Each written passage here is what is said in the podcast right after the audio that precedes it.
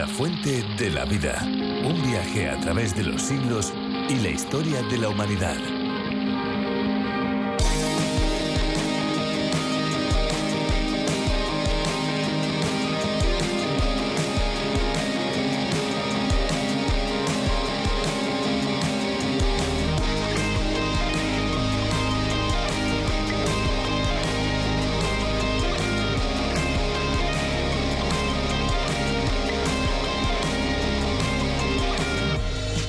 La crisis nuclear en Japón, producto de la catástrofe que provocó el tsunami del año 2011, 11 millones de litros de agua con extremos niveles de radioactividad fueron arrojados al Océano Pacífico. Días más tarde se detectaron peces contaminados con material radioactivo a más de 80 kilómetros de la costa. Según las estadísticas, 3.400 millones de personas en el mundo entero mueren cada año por afecciones relacionadas con el agua contaminada.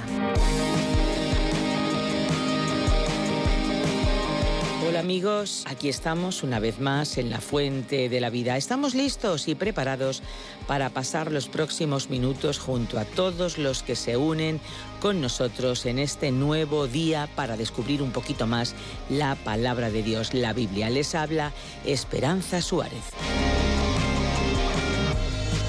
Este es un programa que llega hasta cada uno de ustedes desde los estudios de Radio Encuentro Radio Transmundial en España. Somos parte de la mayor red de radios del mundo, a través de la cual se difunde, entre otros, este espacio, el programa La Fuente de la Vida, en sus más diversas versiones.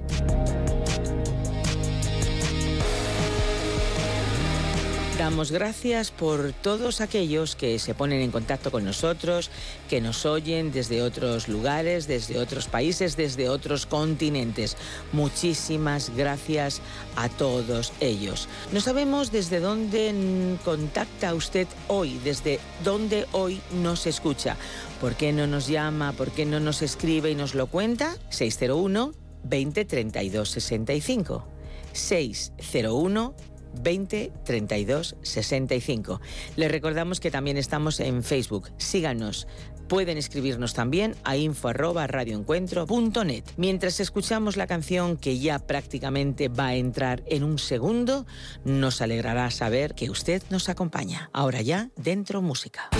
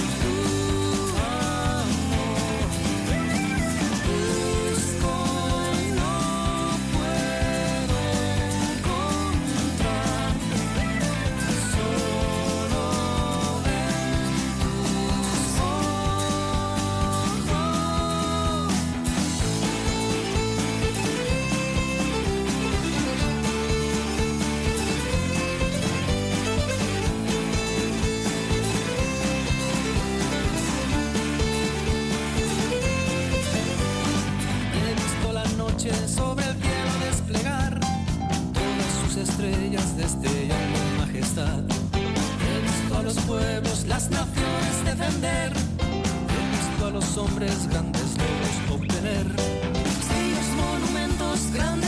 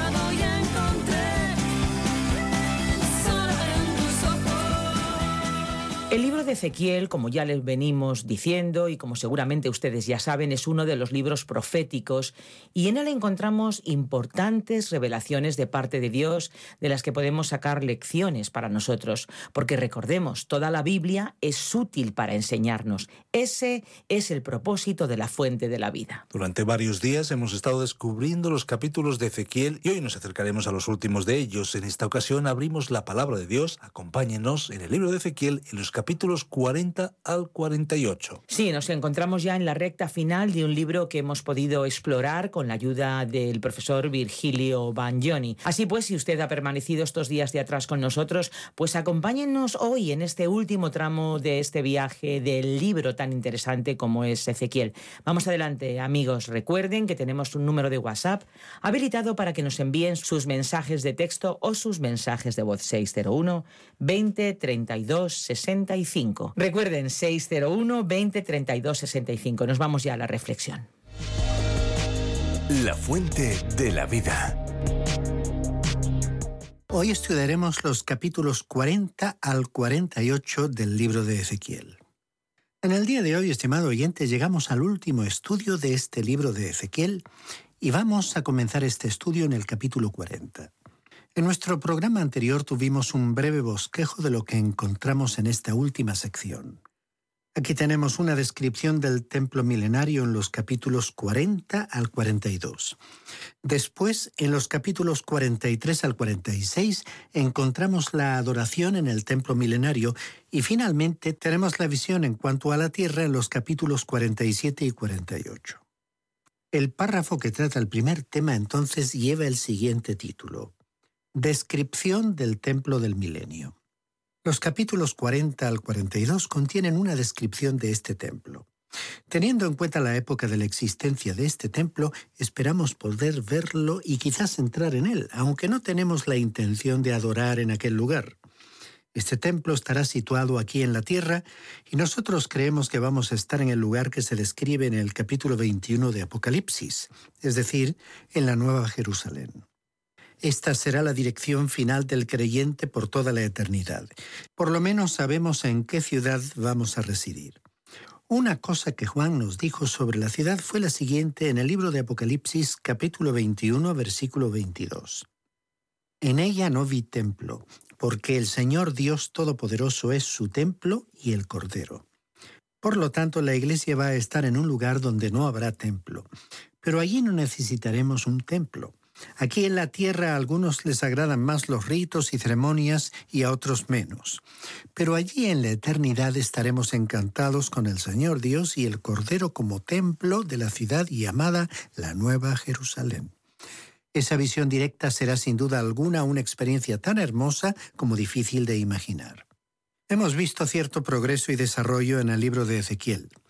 Después de que el enemigo haya sido derrotado, el pueblo de Israel entrará en el reino de los mil años y habrá un templo aquí en esta tierra.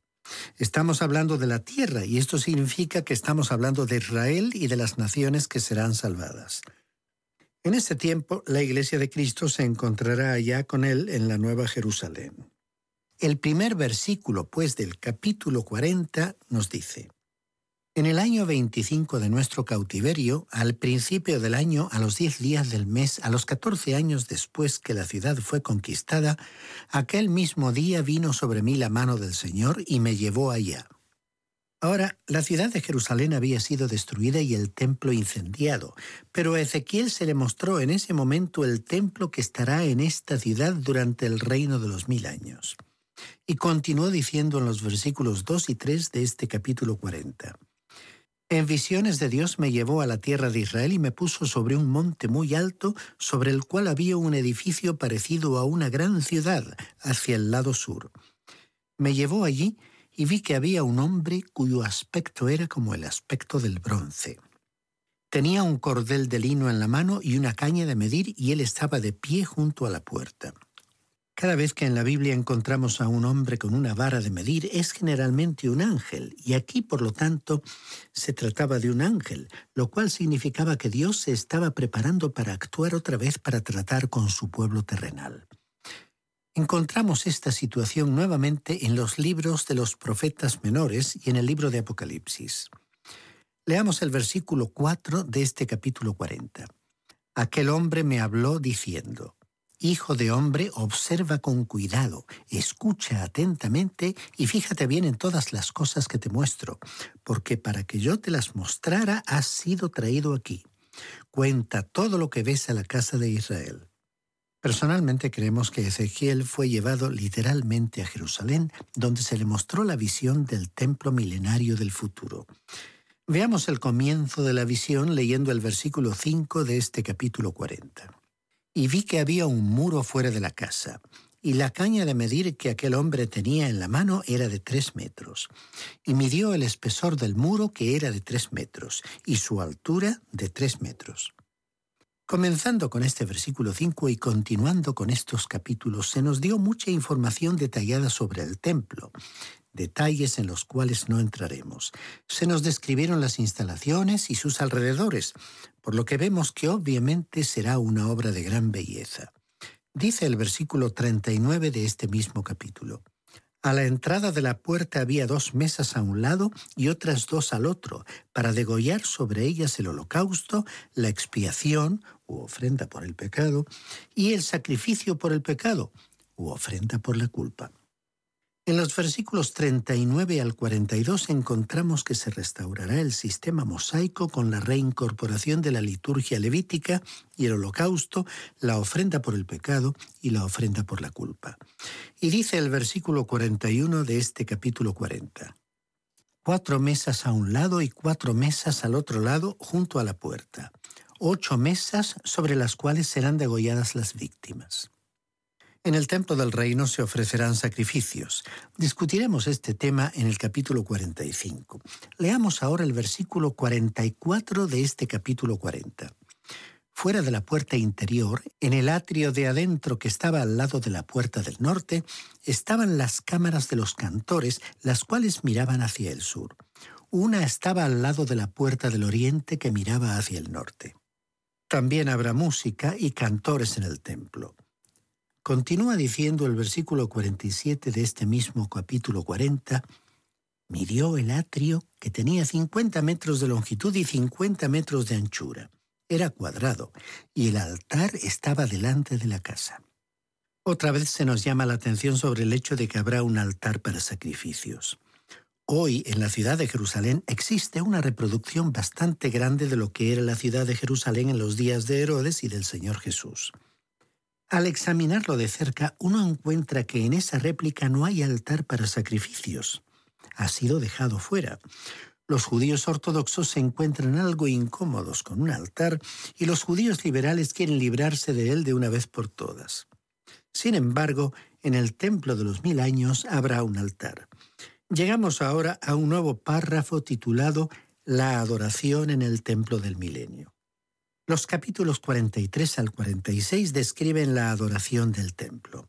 Al considerar este templo debemos recordar que en los últimos días del templo de Salomón, la gloria Shekinah, es decir, la presencia de Dios, estaba ausente. Sin embargo, aquí en el capítulo 43 la gloria regresó al templo, y como vemos en la adoración del templo del milenio, aquel a quien adora Israel se encontrará en el templo y no será otro que el Señor Jesucristo.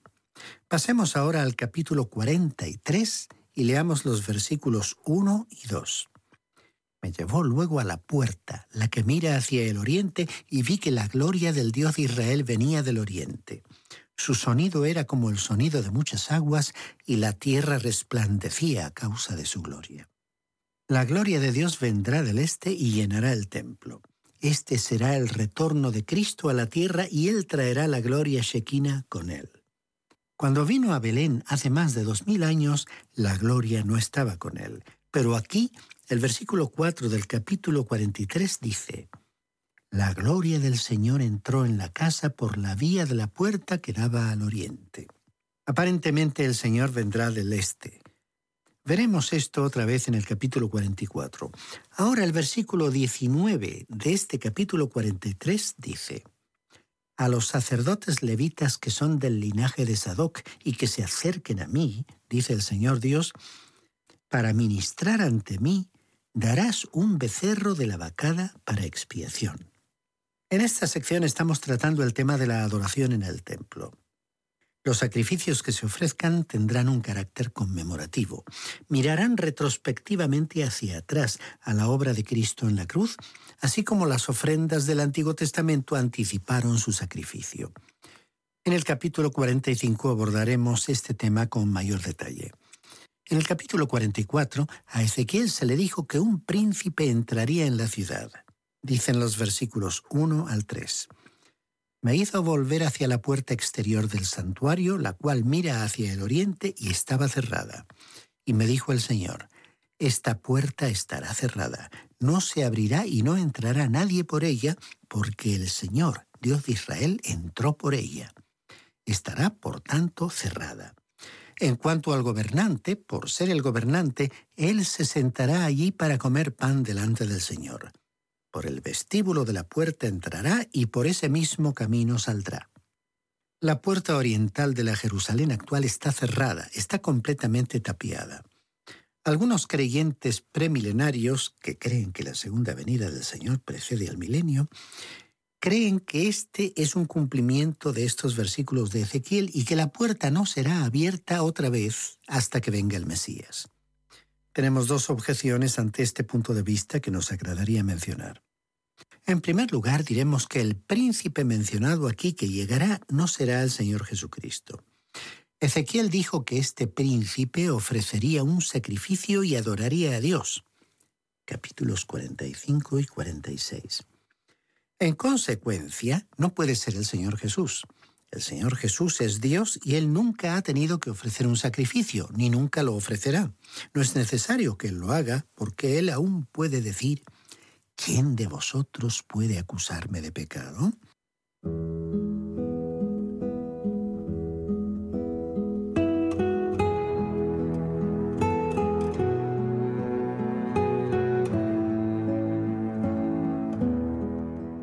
Así que este príncipe no será el Señor Jesús. El profesor Magui personalmente cree que el príncipe será David. Hay muchos buenos eruditos que no están de acuerdo en que será David, pero sí están de acuerdo en que no será el Señor Jesús. Muchos creen que el príncipe será simplemente otro hombre de la línea genealógica de David. La segunda objeción es que la puerta en cuestión, obviamente, no es la puerta de la ciudad, sino la puerta del templo. Es cierto que el templo aún no se encuentra allí y tiene que ser construido antes de que todo esto pueda tener lugar. La puerta tapiada de la ciudad no tiene nada que ver con esta. Él probablemente vendrá por la puerta oriental de la ciudad, pero podría ser la puerta actual o la muralla podría ser derribada y una muralla y una puerta completamente nuevas podrían ser construidas antes de entonces. Tenemos que recordar que la muralla que allí se encuentra en la actualidad no es la que Cristo conoció ni la que Ezequiel conoció. Ambas murallas han sido destruidas hace muchísimo tiempo. El capítulo 45 nos dice que será celebrada la fiesta de la Pascua. Leamos los versículos 18 al 22. Así ha dicho el Señor Dios. El mes primero, el día primero del mes, tomarás de la vacada un becerro sin defecto y purificarás el santuario. El sacerdote tomará de la sangre de la expiación y pondrá sobre los postes de la casa, sobre los cuatro ángulos del descanso del altar y sobre los postes de las puertas del atrio interior. Así harás el séptimo día del mes para los que pecaron por error y por engaño, y harás expiación por la casa. El mes primero a los catorce días del mes tendréis la Pascua, fiesta de siete días. Se comerá pan sin levadura. Aquel día el gobernante ofrecerá por sí mismo y por todo el pueblo de la tierra un becerro en sacrificio por el pecado. La Pascua decididamente se refiere a Cristo. En la primera carta a los Corintios, capítulo 5, versículo 7 dice, Nuestra Pascua, que es Cristo, ya fue sacrificada por nosotros. En este punto tenemos que responder una pregunta importante. Si todos los sacrificios del Antiguo Testamento se cumplieron en Cristo, ¿por qué serán restaurados nuevamente durante el milenio? El profesor Magui no encuentra aquí ningún conflicto porque cree que los sacrificios ofrecidos durante el milenio van a mirar retrospectivamente hacia atrás a la venida de Cristo y su muerte en la cruz, de la misma manera en que en nuestro tiempo la cena del Señor los mira retrospectivamente, recordándolos. Aún así, alguien podría preguntar por qué será necesario un ofrecimiento literal de sacrificios. Estimado oyente, la familia humana tiene muchas dificultades para aprender y recordar una lección, y esa es la razón por la cual el profesor Magui cree que la sangre de Cristo va a estar, de alguna manera, en el cielo. Estará allí para revelarnos el terrible abismo del cual fuimos rescatados. Nuestra salvación del pecado y del infierno para estar en el cielo fue una tarea de tal magnitud que solo Dios podía llevar a cabo. La sangre de Cristo entonces estará en el cielo para recordar a la Iglesia esta realidad, de la misma manera que los sacrificios también serán restaurados aquí en la tierra para revelar al pueblo de Israel cómo fueron ellos redimidos. La sangre de Cristo entonces estará en el cielo para recordar a la Iglesia esta realidad. Por ello, el profesor Magui cree que de la misma manera los sacrificios también serán restaurados aquí en la tierra para revelar al pueblo de Israel cómo fueron ellos redimidos. El siguiente párrafo nos ofrece una visión sobre la tierra. En los capítulos 47 y 48 a Ezequiel le fue mostrada una imagen de la tierra durante el reino milenario. Leamos los versículos 1 y 2 del capítulo 47. Me hizo volver luego a la entrada de la casa y vi que salían aguas por debajo del umbral de la casa hacia el oriente, porque la fachada de la casa estaba al oriente. Y las aguas descendían por debajo, hacia el lado derecho de la casa, al sur del altar. Me sacó por el camino de la puerta del norte y me hizo dar la vuelta por el camino exterior, fuera de la puerta, al camino de la que mira al oriente, y vi que las aguas salían del lado derecho. Veamos la frase y vi que salían aguas por debajo del umbral de la casa hacia el oriente. Es decir, que las aguas provenían del altar. Allí es donde todas las bendiciones se originan, en el altar. Todo lo que nos llega a nosotros en forma de bendiciones viene por medio de la muerte de Cristo en la cruz por usted y por mí. El agua aquí es una figura, un tipo del Espíritu Santo, y de este pasaje se pueden extraer muchas lecciones espirituales. Y el versículo 3 de este capítulo 47 dice, Salió el hombre hacia el oriente llevando un cordel en la mano. Midió 500 metros y me hizo pasar por las aguas que me llegaban hasta los tobillos. Esta frase, las aguas que me llegaban a los tobillos, nos habla del caminar, del vivir del creyente en el Espíritu. Y dice el versículo 4 de este capítulo 47. Midió otros 500 metros y me hizo pasar por las aguas que me llegaban hasta las rodillas. Midió luego otros 500 metros y me hizo pasar por las aguas que me llegaban hasta la cintura. La frase las aguas que me llegaban hasta las rodillas nos habla de la oración en la vida cristiana. Y la frase las aguas que me llegaban hasta la cintura nos recuerda que así como Cristo se ató una toalla a la cintura como un siervo ante sus discípulos, nosotros debemos también prepararnos para el servicio cristiano. El vivir y el servicio del creyente se basan en la redención que tenemos en Cristo. Continuamos leyendo el versículo 5 de este capítulo 47 midió otros 500 metros y era ya un río que yo no podía pasar, porque las aguas habían crecido de manera que el río no se podía pasar sino a nado. Dice aquí, el río no se podía pasar sino a nado. Esta es una figura de la plenitud del Espíritu y mira anticipadamente y con ansia al día en que Dios derramará su Espíritu sobre ese pueblo. Él no lo está haciendo en la actualidad. Leamos ahora el versículo 7 de este capítulo 47. Y al volver vi que en la ribera del río había muchísimos árboles a uno y a otro lado. Estos muchísimos árboles nos señalan el fruto que habrá en nuestras vidas cristianas. Hemos expuesto una aplicación de este pasaje que podemos poner en práctica en nuestras vidas. Sin embargo, la interpretación para el pueblo de Israel es que habrá una fuente de agua eterna que brotará del altar en aquel día, que traerá bendición a esa tierra. Estimado oyente, en esa tierra realmente necesitan hoy el agua. El capítulo 48 nos presenta la división de la tierra entre las doce tribus. La tribu de Dan tiene un interés particular para nosotros. Leamos los versículos 1 y 2 de este capítulo 48. Estos son los nombres de las tribus. Desde el extremo norte por la vía de Etlón, viniendo de Hamat, Hazar Enan en los confines de Damasco, al norte hacia Hamat, tendrá Dan una parte desde el lado oriental hasta el occidental. Junto a la frontera de Dan, desde el lado del oriente hasta el lado del mar, tendrá a ser una parte. La tribu de Dan estará presente en el milenio, aunque estará ausente del grupo de aquellos que serán sellados en el período de la gran tribulación, como podemos ver en Apocalipsis capítulo 7 versículos 4 al 8. Los de la tribu de Dan no efectuarán un servicio en la gran tribulación, pero la gracia de Dios los incluirá en el milenio. Nosotros también somos salvos por gracia, pero recompensados por el servicio cristiano. Y así el libro de Ezequiel concluye con una imagen de la ciudad, el templo milenario y la tierra durante el milenio, cuando toda maldición será removida. ¿Qué imagen nos dejó aquí el profeta Ezequiel? Y así pues finaliza nuestro estudio de este libro del profeta Ezequiel. Esperamos que haya sido de gran provecho espiritual para usted. Dios mediante nuestro próximo programa volveremos al Nuevo Testamento para comenzar nuestro estudio en la epístola del apóstol Pablo a Tito. Estimado oyente, esperamos que nos acompañe en este nuevo recorrido por el Nuevo Testamento.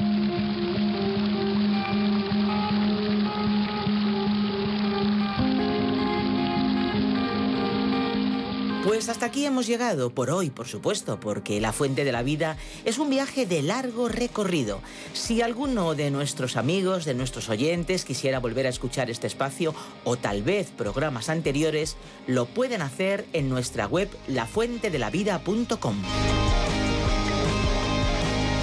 Les recordamos nuestros teléfonos 91 422 05 24 y 601 20 32 65. Se los recuerdo de nuevo. 91 422 05 24 y 601 20 32 65. Recuerden que si llaman desde fuera de España deben pulsar el prefijo más 34. Amigos, ha sido un placer pasar con todos ustedes este tiempo de radio y ahora ya tenemos que despedirnos. Y lo hacemos con nuestra frase o con nuestro eslogan, que no es solo una frase, sino toda una declaración de intenciones. Hay una fuente de agua viva que nunca se agota, beba de ella.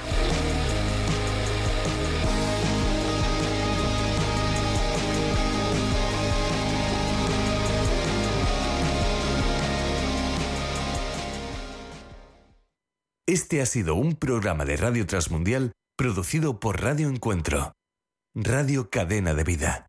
Radio Intereconomía es la radio económica de referencia.